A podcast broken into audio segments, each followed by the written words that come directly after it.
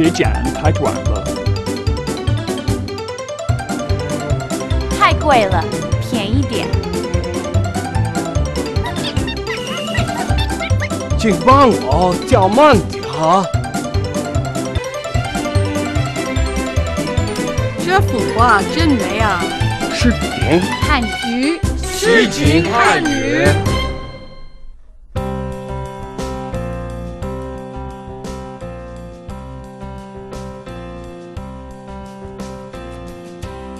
Moving to any city in the world, though exciting and new, comes with its share of frustrations and concerns. Topping the list of finding a place to call home, in a city like Beijing, the more you know, the better off you'll be. A real estate agency will have apartment listings and pictures outside of its storefront. Now, probably the first character you need to look for is this one right here, Zhu, okay? Now, if you see anything listed underneath this character, it means houses for lease or rent. Now, regarding the apartment rental service, okay, what you'll need to do is find out how much rent you'll need to pay each month. This character right here, Yue, okay, you'll need to look for that. If it's associated with this, then you'll know that it's monthly rent. Now, when you see this character right here, Wan, that means 10,000 and you know you're looking at a buying price, okay? The buying prices for homes are usually associated with this character right here, Xiao. When you see those two together, you know you're looking at buying prices.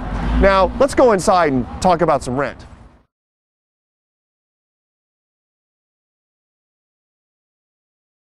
你好，你好，我想租房，您需要租个多少钱的？月租三千的五千，需要租个几居室？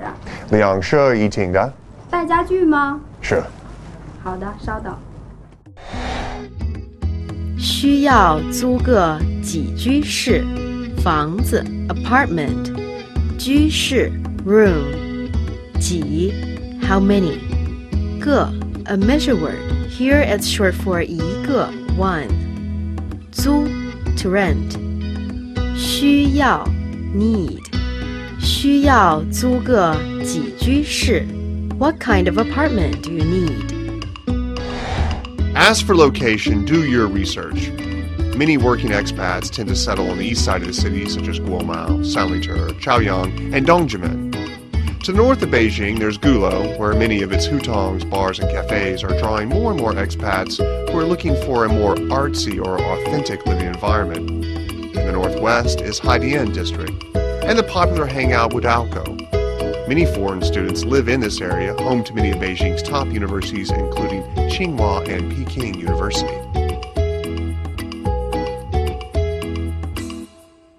When considering a location, you'll need to know how far the subway station or bus stop is from your apartment. Make sure you live walking distance from either of the two. If the agent says the subway station is walking distance from your apartment, make sure you double check. 至少堂方便吗？很方便，到地铁口只需五分钟。 好，我住这堂房子。好，我联系一下，让人带您去看房。谢谢。不客气。这儿交通方便吗？